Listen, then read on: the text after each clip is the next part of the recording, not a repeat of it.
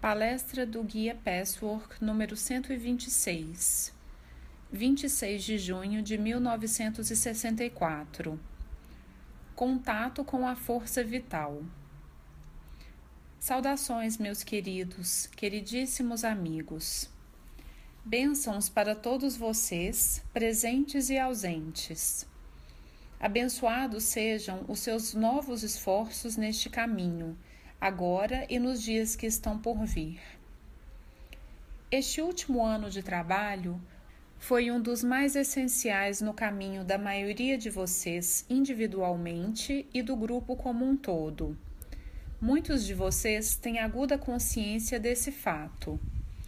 Alguns podem ter uma noção vaga e outros ainda não chegaram a esse ponto, mas talvez cheguem na próxima temporada de trabalho quando vão sentir essa transformação essencial, importantíssima em seu íntimo.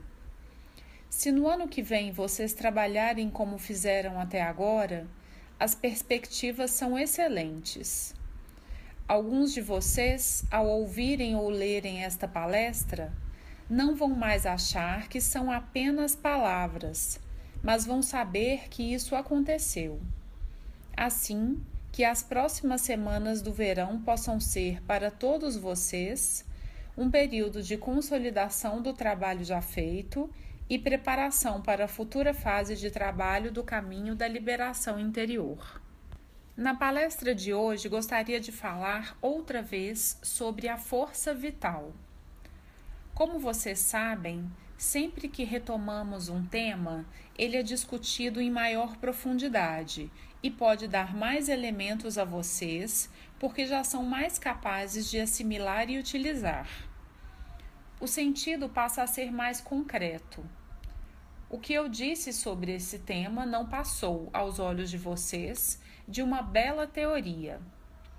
Muitos hoje são capazes de ver que não se trata de uma simples teoria de um distante princípio filosófico.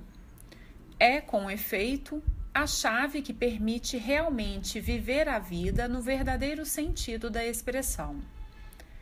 Vamos recapitular alguns aspectos da força vital. A força vital é profundamente inteligente. Sua inteligência está sempre à disposição, sempre presente e se aplica não apenas às questões grandes e importantes, como o homem pode estar inclinado a acreditar. Essa superinteligência efetivamente se digna a expressar-se em questões aparentemente pequenas, sem importância, se a pessoa fizer uso dela. Para ela, não existem questões importantes ou não importantes, grandes ou pequenas ela permeia tudo quando a pessoa deixa isso acontecer. Um dos seus aspectos mais impressionantes é que ela não contém nenhum conflito. A mente humana, pequena e limitada, muitas vezes se vê diante de alternativas em que algo é bom por um lado e mal por outro lado, favorável para uma pessoa, desfavorável para outra. Quando isso ocorre, o homem não está com a verdade. Ele está separado do aspecto da força vital que pode permitir-lhe participar de sua vasta inteligência, mediante a qual o resultado certo não conhece nenhum se, nenhum mas, nenhuma desvantagem em aspecto algum ou para qualquer pessoa envolvida. O resultado é profundamente certo, de qualquer ponto de vista possível. Não deixa nenhum vestígio de dúvida, nenhum sentimento de desconforto. Deixa o homem com a tranquila noção de que tudo está bem, aumentando sua confiança em si e na vida. Essa enorme inteligência está à disposição com respeito até aos mais ínfimos cuidados e preocupações de vocês. Está sempre pronta a responder, desde que vocês decidam solicitar seus serviços. Ela nunca se impõe a vocês, mas está presente, pronta e à sua disposição. Cabe a vocês entrar em contato com ela. Para isso, basta a consciência de sua existência e o desejo de fazer uso dela, formulando concisamente as suas perguntas e metas. Quando estas são nebulosas e vagas, vocês se perdem nas névoas da confusão, onde a força vital não consegue penetrar. Vocês não conseguem fazer parte dela.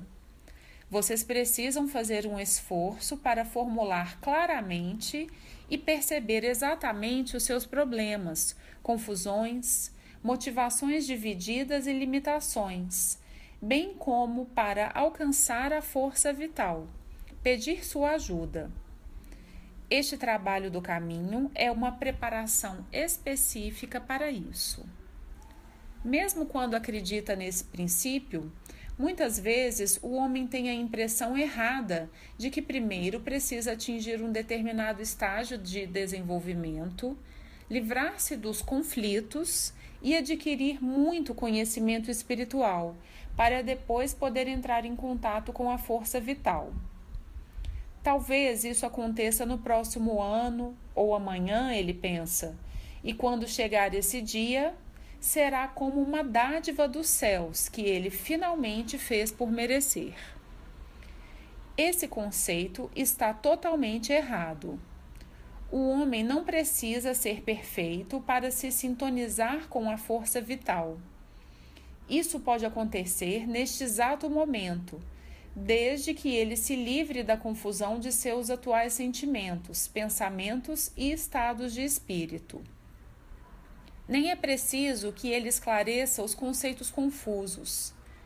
Basta que perceba que está confuso e procure alcançar com o pensamento eu desejo essa inteligência maior, para que ela o ajude a ir mais longe.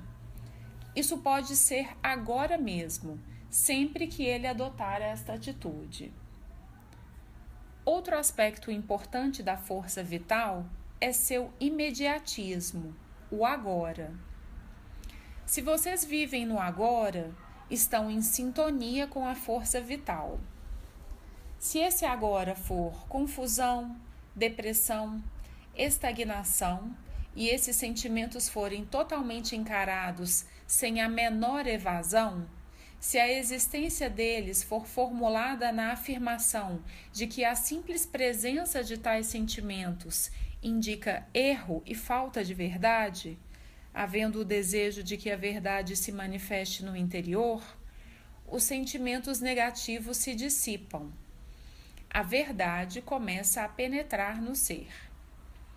Estar em sintonia com a força vital é o mesmo que estar em contato com Deus o mesmo que viver no agora. Isso só pode acontecer quando vocês estão em contato consigo mesmos, pois vocês e o agora imediato são uma só coisa. Vocês, neste momento, o que pode ser diferente de vocês no momento seguinte. Vocês não são uma criatura linear, unidimensional mas sim dinâmica e multidimensional.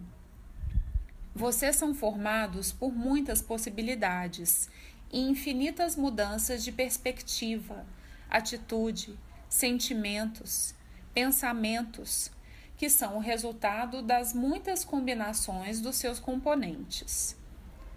Portanto, o agora de vocês nunca é o mesmo.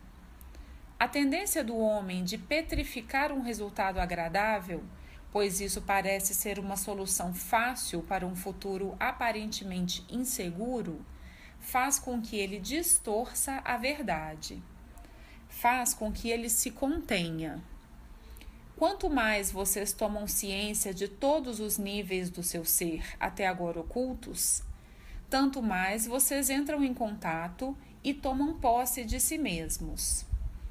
Assim, mais capacidade terão de viver no agora, pois deixará de existir a necessidade de fugir do agora. Consequentemente, mais vocês estarão em contato com a força vital. Estando em contato consigo mesmos, vocês adquirem uma compreensão maior das causas interiores e dos efeitos exteriores em sua vida pessoal, e, portanto, como um princípio que se aplica a toda a vida. Quanto melhor isso for entendido, mais segurança será obtida, mais vocês controlarão o seu próprio destino, no verdadeiro sentido. Nesse momento, vocês saberão que estão seguros e jamais dependerão de algo que está além de sua capacidade.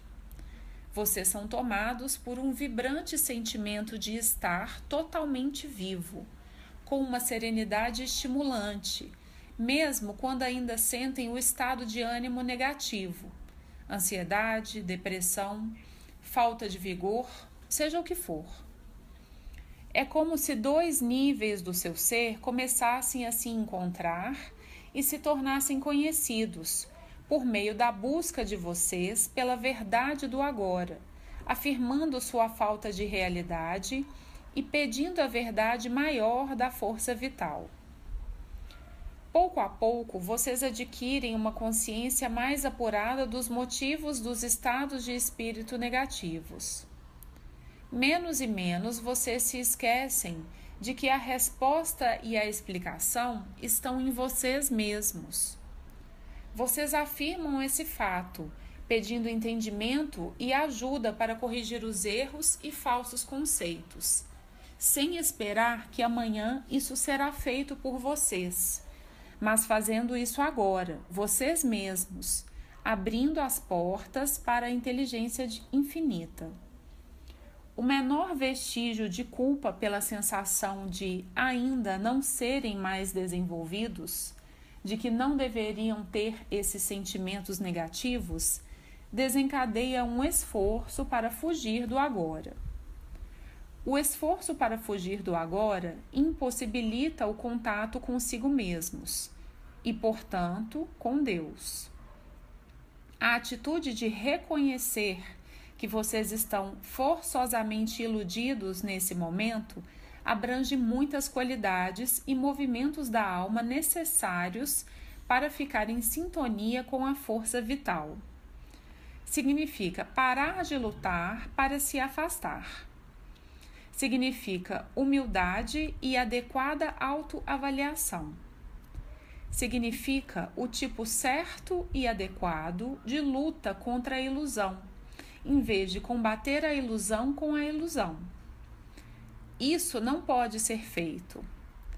Da maneira como estou indicando, vocês combatem a ilusão com a realidade, mesmo que a sua realidade atual seja uma ilusão.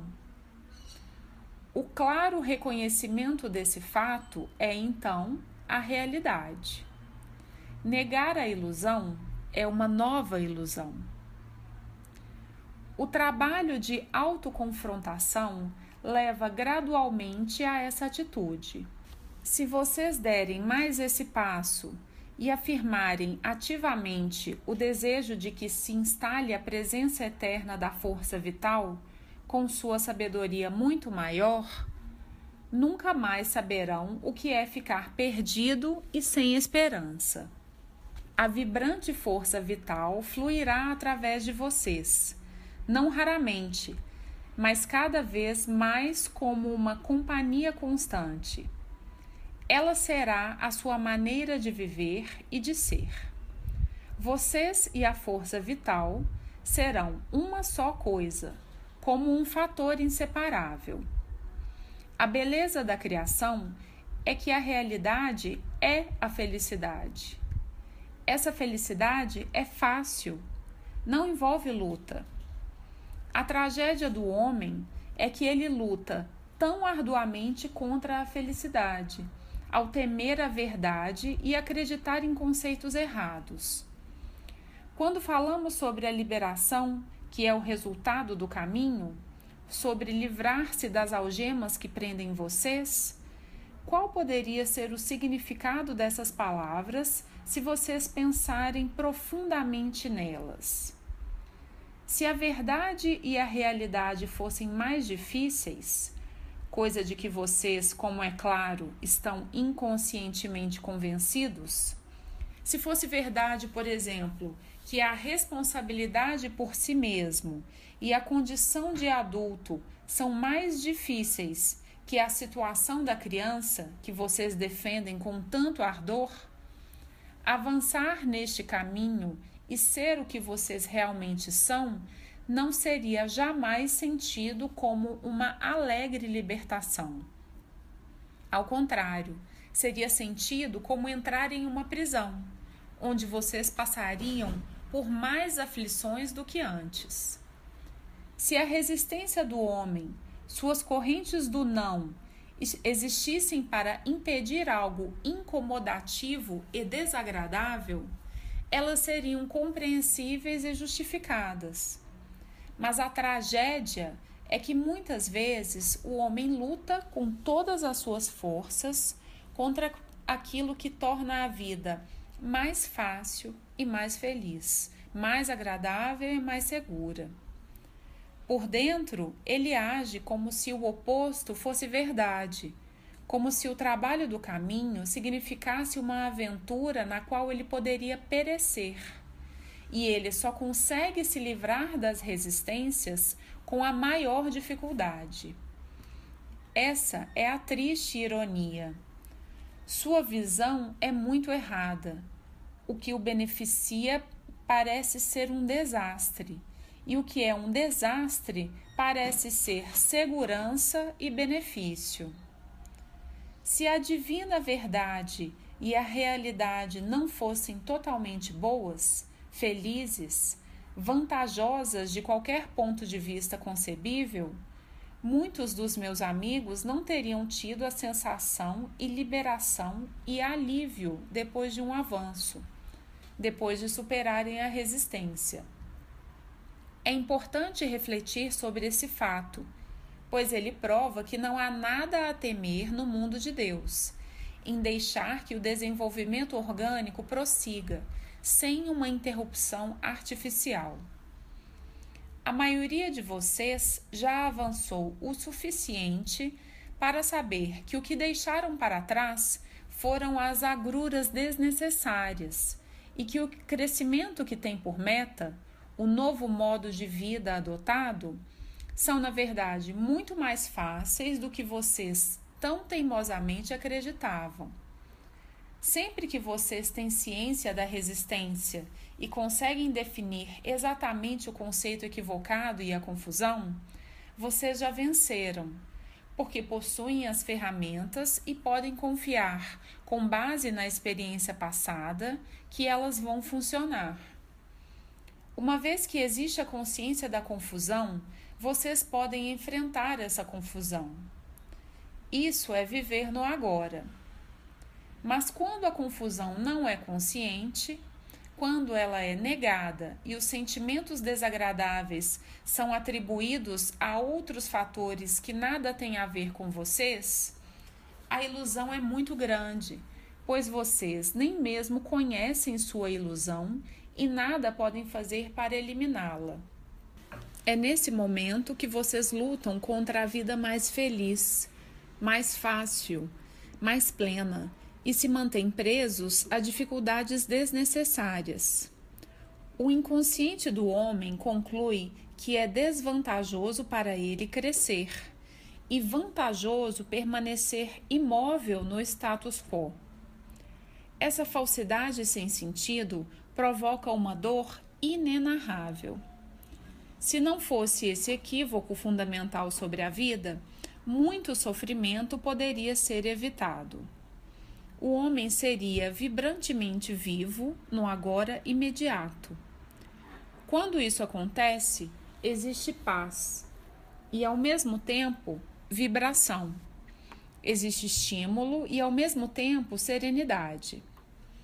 Como já disse em outra ocasião, a luta básica contra a verdade tem como resultado conceitos divididos. Nesse caso, por exemplo, o homem muitas vezes concebe a vida como algo estimulante, mas para isso é preciso renunciar à paz de espírito. Se ele deseja paz e serenidade, acredita que precisa sacrificar o aspecto dinâmico e estimulante da vida. Precisa estagnar e ficar isolado. Essas falsas alternativas levam a uma falsa escolha, pois qualquer que seja a escolha, ela se baseia em premissas falsas. A ideia de que é preciso passar sem uma faceta da vida da qual todas as pessoas deveriam desfrutar, seja a paz, a vibração ou o interesse, na verdade vai acarretar, por meio do comportamento ou das emanações, por meio de atitudes implícitas e explícitas, uma privação desnecessária de alguma faceta da força vital. O homem que tem essa convicção se condiciona de tal forma que sempre que fica estimulado sente também ansiedade e sempre que está em paz sente tédio. No momento em que percebe que está errado, que as coisas não precisam ser assim e que só são assim por causa das convicções erradas, ele encara totalmente o agora, o seu agora. Talvez ele encontre outros aspectos responsáveis por essa conclusão errada que o separa da força vital. Ao perceber que, de fato, a força vital reúne duas aparentes incompatibilidades e ao começar a pensar na possibilidade de que ele pode ter os dois aspectos, ele começará a entender que todo bem está ao alcance do homem, desde que ele permita a si mesmo essa experiência e acabe com as falsas limitações. Existem muitos equívocos semelhantes que impedem desnecessariamente que o homem se impregne com a venturosa, vivificadora e tranquila força vital, além das imagens pessoais do homem e correspondentes conceitos errados. É muito comum que as grandes verdades espirituais, em particular, pareçam contraditórias para o homem. Se ou quando ele formula essas confusões, já superou, porque trouxe à tona o desejo de esclarecimento, na medida em que reconhece a confusão em que se encontra. O esclarecimento já começou e em breve vai ocupar todo o seu ser.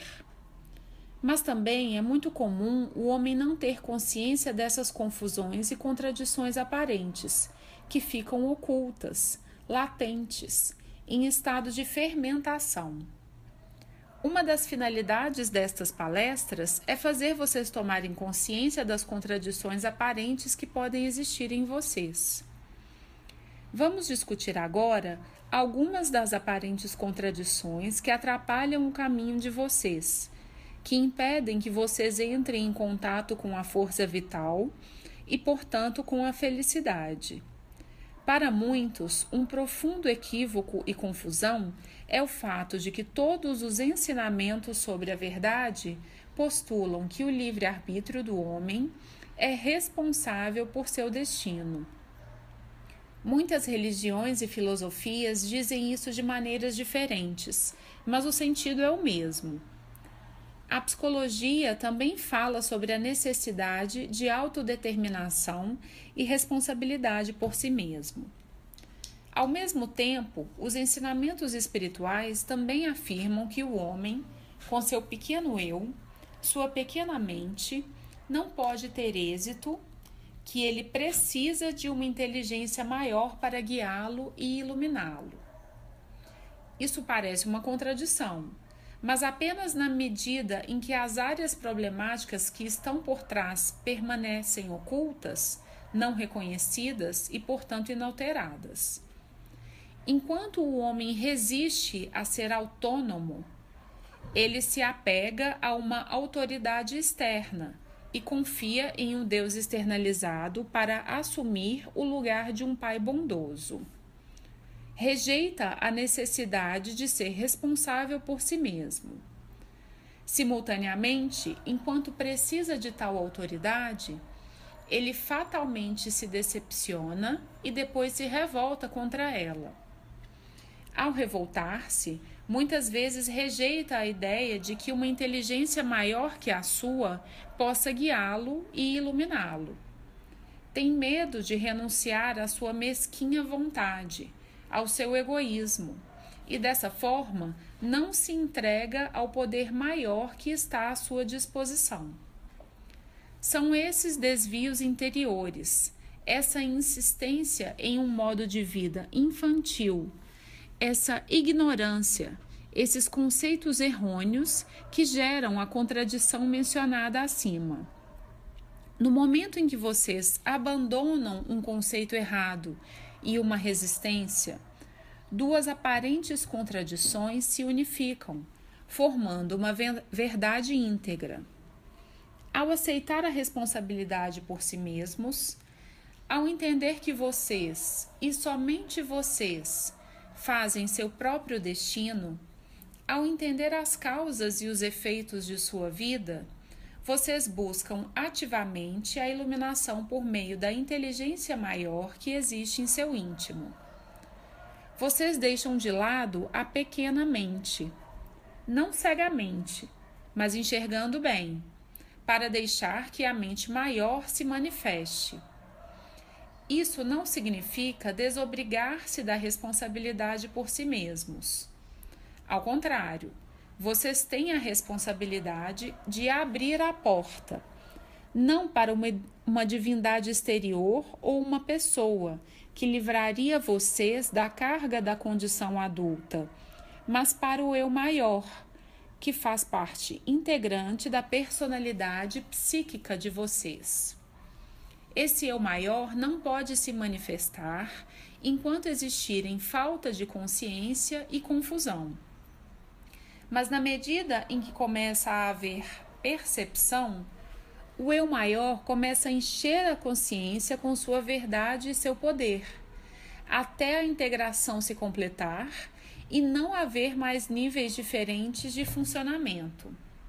Nesse caso, o comportamento amadurecido de ser responsável por si mesmo e confiar-se aos cuidados de Deus, pedindo sua ajuda e seu caminho, passam a ser uma só e a mesma coisa.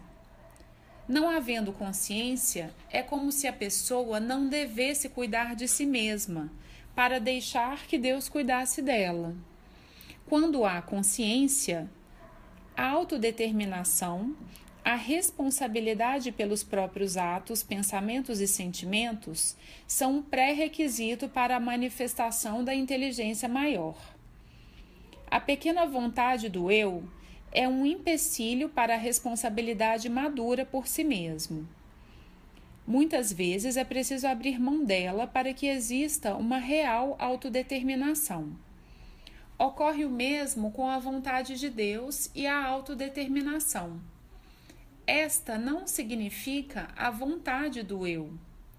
Quando a vontade do eu mesquinha, cobiçosa, infantil, egoísta é deixada de lado, a autodeterminação e a entrega à inteligência cósmica tornam-se interdependentes, em vez de excluírem uma a outra.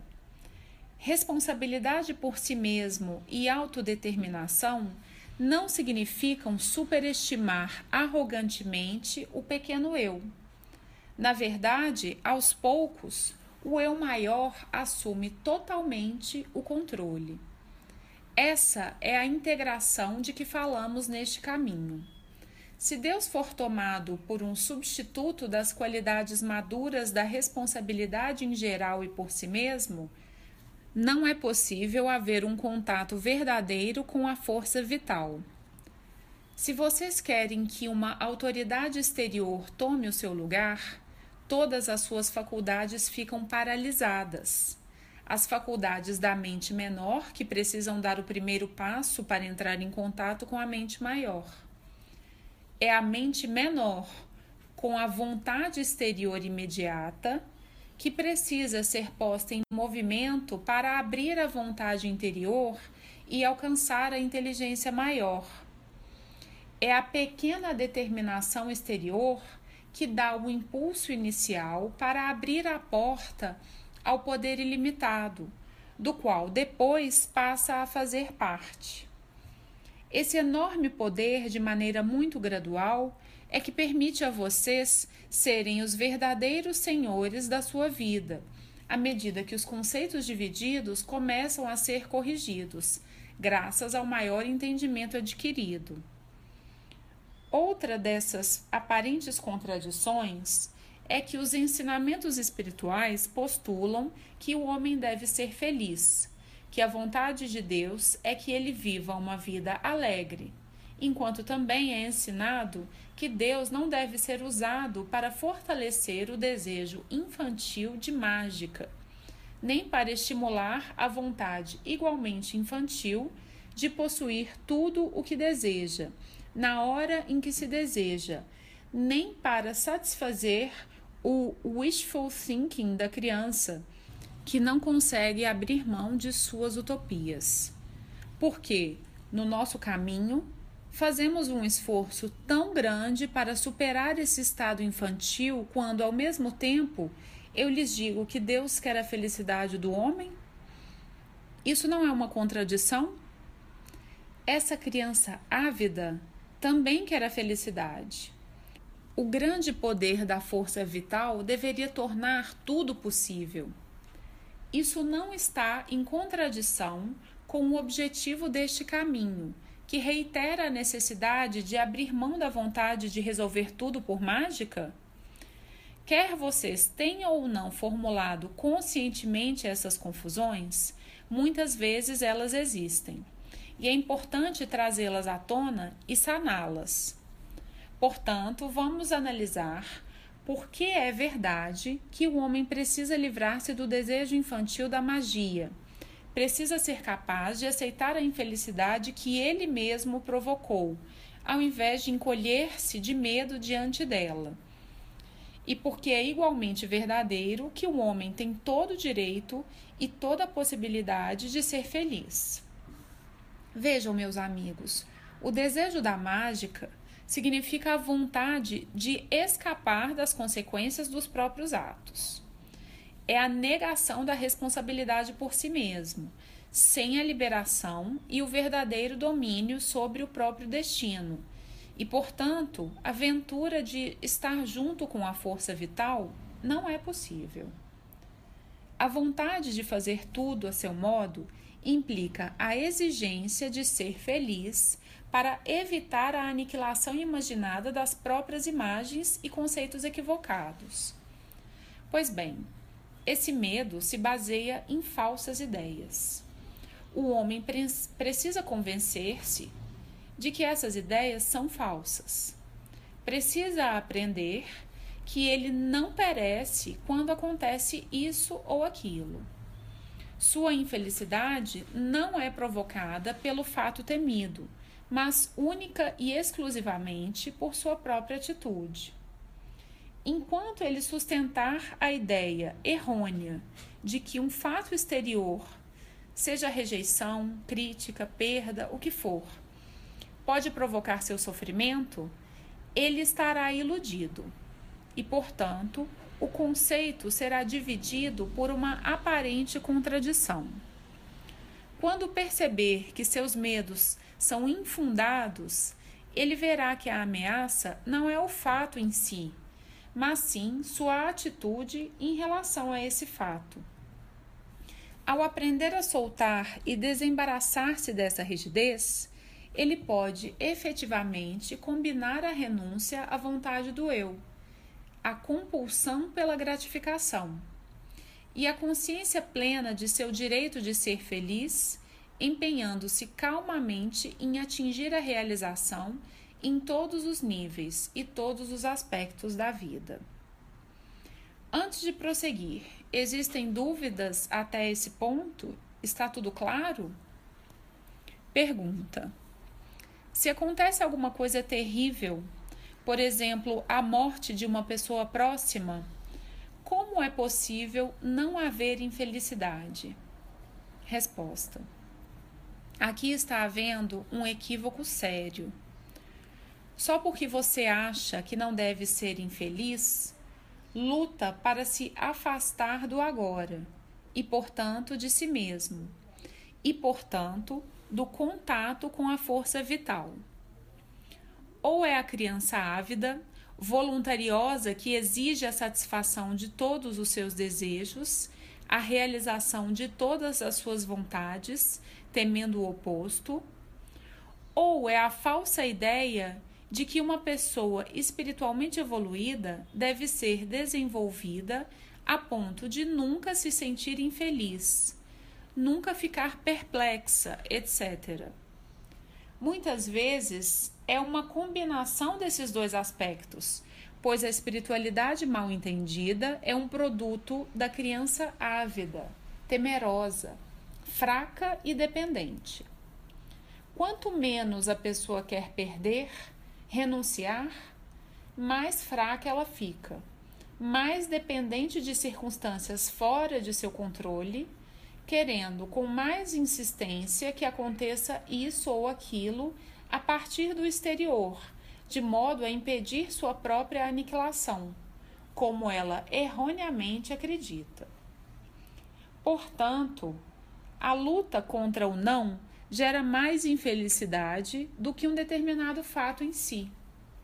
Se não existisse nenhum desses aspectos doentios, a dor seria vivida e superada. Quanto mais a pessoa aprende a fazer isso no momento, mais cedo os aparentes opostos se fundem e a vivência plena do momento doloroso transforma-se em contentamento simultâneo.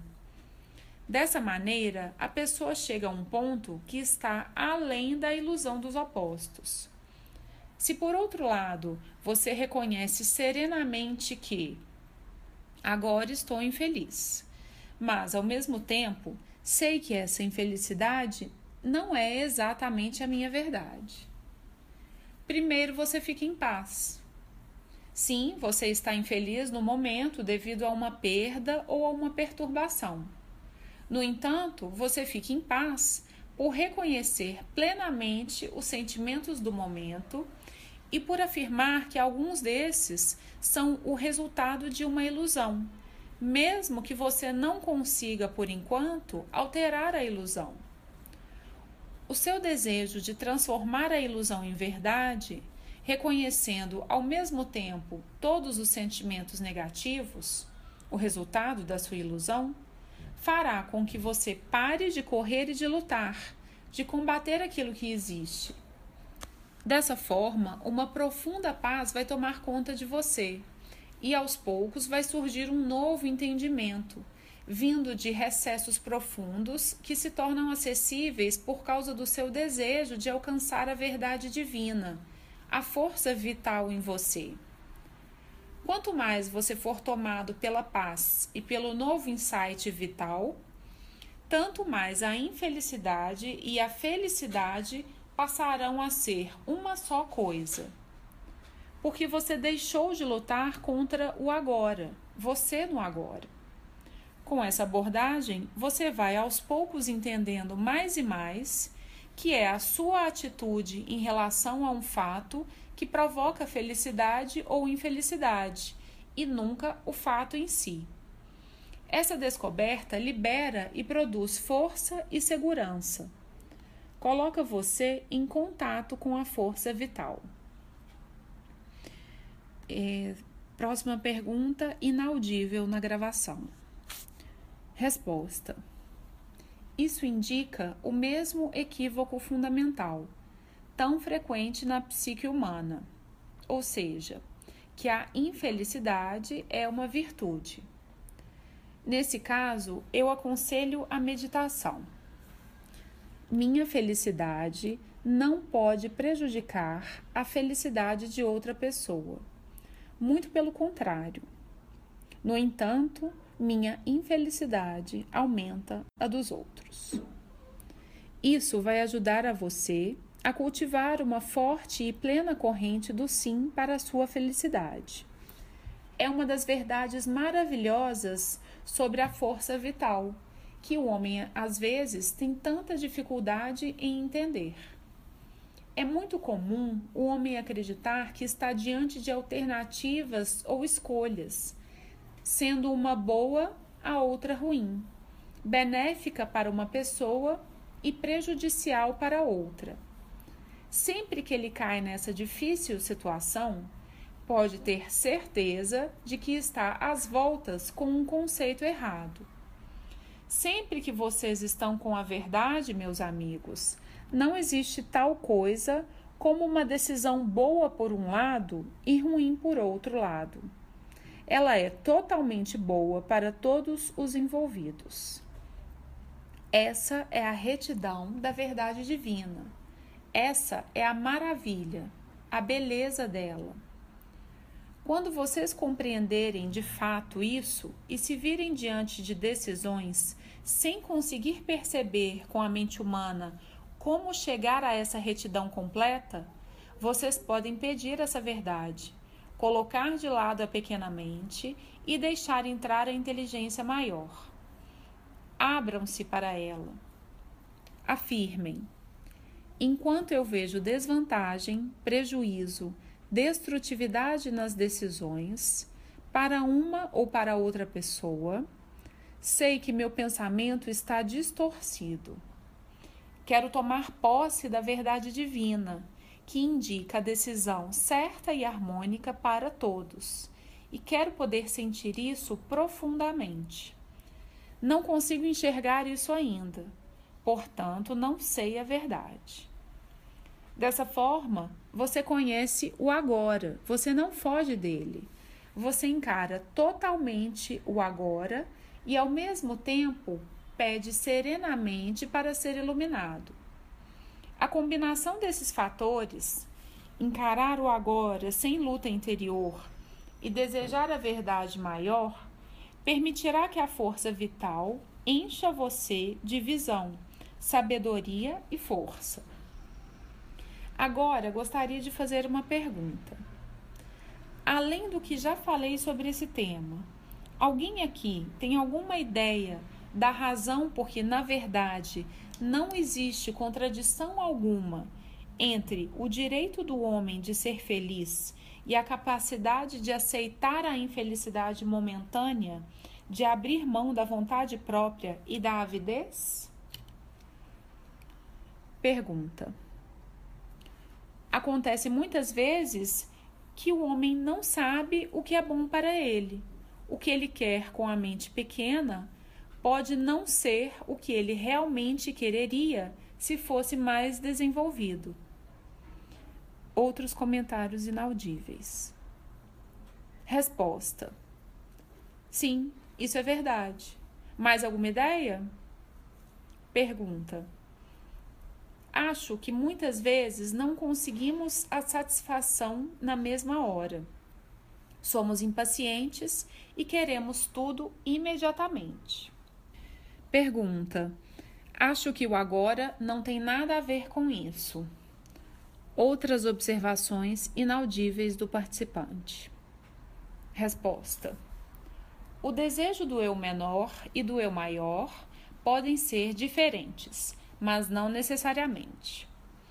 Muitas vezes os dois querem a mesma coisa, e o que o eu menor deseja não é necessariamente errado. A questão é o como. O pequeno eu nutre a ilusão de que vai perecer se sua vontade não for satisfeita. Isso gera medo, bem como outras emoções negativas. Portanto, são essas emoções e atitudes negativas, devido à falsa ideia de que vai morrer se não forem satisfeitas, que tornam errada a expressão do pequeno eu e não a natureza do desejo em si. Por outro lado, se o eu real exprime um desejo, ele o faz sem medo, porque a não satisfação não o destruiria. Consequentemente, não há geração de novas emoções negativas. Eu concordo com tudo o que vocês disseram, meus amigos, e gostaria de acrescentar alguma coisa. A aparente contradição é que o homem precisa renunciar ao que deseja ganhar. Nessa renúncia está o movimento de alma necessário para poder entrar em contato com a força vital. Esse movimento de alma é de importância fundamental. Nele está a verdade de que não é o fato, a realização de um desejo que traz a felicidade. A renúncia tranquila contém todas as emoções que são um subproduto da verdade. Quando o movimento da alma é desarmônico, é impossível entrar em contato com a força vital. Os movimentos da alma são sempre o resultado das atitudes. Às vezes, a pessoa somente precisa se concentrar nas atitudes, pois daí decorrerão automaticamente movimentos harmoniosos da alma. Em outras ocasiões, é bom observar no caminho os movimentos da alma em si mesmos e aproximar-se deles simultaneamente, a partir de duas direções. Todas as falsas ideias geram emoções desarmônicas. Estas geram movimentos de alma tensos, ásperos, rígidos. Os conceitos verdadeiros geram sentimentos tranquilos, positivos, calorosos e, posteriormente, movimentos de alma flexíveis, harmônicos, rítmicos, naturais. Por exemplo, o medo de que a não satisfação de um desejo seja a destruição, gera um preciso. Sempre que existe um preciso, há uma incompatibilidade com as ondas lentas e harmônicas da corrente da vida ou força vital. Meus queridíssimos amigos, quando vocês olharem para trás e virem o trabalho deste caminho, as palestras e o seu desenvolvimento, Verão também que tudo foi cuidadosamente montado para levar a este ponto. A reunião dos conceitos divididos mediante movimentos de alma adequados ou vice-versa. Isso, por sua vez, permite a vocês tomar posse da imensa sabedoria, energia e paz da força vital. Estar em harmonia apenas quando as circunstâncias externas estão de acordo com os seus desejos não é realmente estar em harmonia, devido à dependência das circunstâncias externas, fora do seu controle. Mesmo que as coisas corram bem para vocês agora, vocês terão um medo profundo, possivelmente não percebido, de que pode não continuar sempre desse jeito. Mas quando vocês percebem que têm recursos para viver com dignidade e respeito por si mesmos e não são totalmente dependentes de nenhum fato exterior, nesse caso a harmonia é verdadeira. Nesse caso, vocês são realmente o que são e podem usar o direito que lhes foi dado ao nascer e começar a controlar o destino na verdadeira acepção da palavra encontrarão o caminho para a abundância. Conseguirão as muitas realizações com que ainda nem sonharam, superando até mesmo os mais ambiciosos desejos do seu eu infantil. É por isso que o orgulho, o medo, a teimosia, a dependência infantil, a recusa em ser independente geram movimentos de alma que são contrários aos interesses da pessoa. As condições geradas por esses movimentos de alma são tais que aumentam o medo da não satisfação, porque o homem acredita que é o fato externo e não sua atitude a causa da infelicidade. É possível estar em contato com a força vital mesmo quando vocês ainda têm erros e ilusões, desde que estes sejam conscientes e que vocês afirmem esse fato e expressem o desejo de contatar a força vital. Nesse caso, vocês receberão ajuda para eliminar os empecilhos e provarão o gosto da vibrante e dinâmica força vital todos os poros e células do seu organismo físico e emocional ficarão repletos dessa experiência estimulante e serena. Vocês sentirão segurança verdadeira, antevendo cada próximo momento, conhecendo a alegria sem temor. Vocês não precisam esperar serem perfeitos para ter essa experiência. Se puderem se aproximar do eu imperfeito e limitado, de acordo com a verdade do momento. Essa é uma maneira mais eficiente de eliminar as imperfeições do que lutar contra elas. Trabalhar esse aspecto de uma maneira mais pessoal e específica a cada um de vocês é o programa a seguir agora. Mais uma vez, o simples fato de ouvir essas palavras não é suficiente. Elas podem dar a impressão de serem uma teoria complicada, mas com a ajuda das sessões pessoais será possível aprender. Vocês todos vão aprender, passo a passo, a assimilar totalmente o significado dessas palavras e, portanto, a entrar em contato cada vez mais vibrante com a força vital, com o seu real, com Deus. A maioria de vocês já está pronta para aprender a técnica de viver plenamente o agora. Para tanto, é necessário conhecer os muitos níveis das reações emocionais. Enquanto muitas reações inconscientes ou semiconscientes continuam ocultas, o homem se esquece das profundezas que existem nele, das diversas realidades de seu ser. Tudo o que conhece como real são os níveis exteriores, os mais superficiais, rasos, materiais, os efeitos periféricos. Ele está tão distanciado de seu âmago tão inconsciente do que realmente sente e pensa que não consegue viver o agora. Mas esse grupo como um todo já avançou o suficiente. A maioria de vocês já adquiriu consciência suficiente sobre a realidade dos níveis interiores para permitir que seja possível procurar e enxergar o agora. Portanto, os movimentos da alma podem ser ajustados e o contato com a força vital é possível. Alguns de vocês ainda podem precisar de um pouco mais de tempo para chegar a esse ponto. Querem fazer perguntas?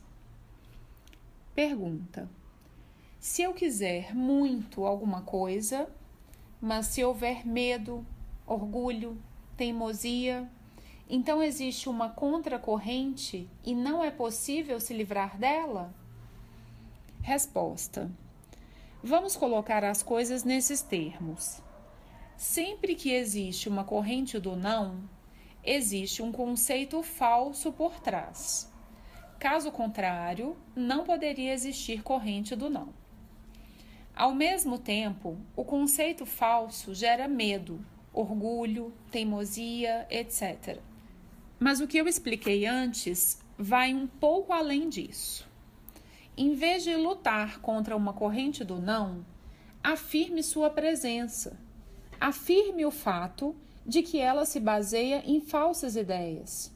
Afirme que você deseja ajuda para entender as facetas que levaram a esse estado, sem opor-se freneticamente a ele. Isso é viver o agora é a única abordagem eficaz à perturbação e desarmonia interiores, colocando você em contato imediato com o eu real, com a força vital. Pergunta: Como devemos pensar em Deus?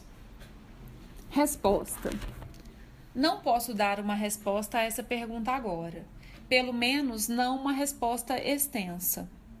Por enquanto, só gostaria de dizer isso. Não pense em Deus como uma pessoa com forma humana. Pense num enorme poder que permanentemente cria vida com propósito. Olhe à sua volta e abra os olhos. Em todos os ramos da ciência, você encontra aspectos da, da inteligência e do poder universais. Em todas as manifestações da natureza, você encontra esses aspectos. No próprio organismo físico, mental e emocional muito complexo da criatura humana está a prova dessa inteligência, desse poder. Deus não é um disciplinador. Deus está acima do bem e do mal. Muitas vezes, o homem não consegue conceber Deus, tendo em vista a discórdia reinante, porque só consegue pensar em Deus em termos humanos. Para adquirir um entendimento maior, muitas vezes precisa, em primeiro lugar, abandonar a ideia do disciplinador mesquinho que ele quer e teme como um substituto dos pais e também porque tem muito medo de enfrentar a vida por sua própria conta. Como ressaltei muitas vezes, para que a verdadeira experiência de Deus possa ocorrer, o homem precisa ser independente e talvez deixar de lado temporariamente sua busca de Deus. Não declarem existe por falsa culpa e por falta de compreensão das relações humanas se vocês não tiverem certeza.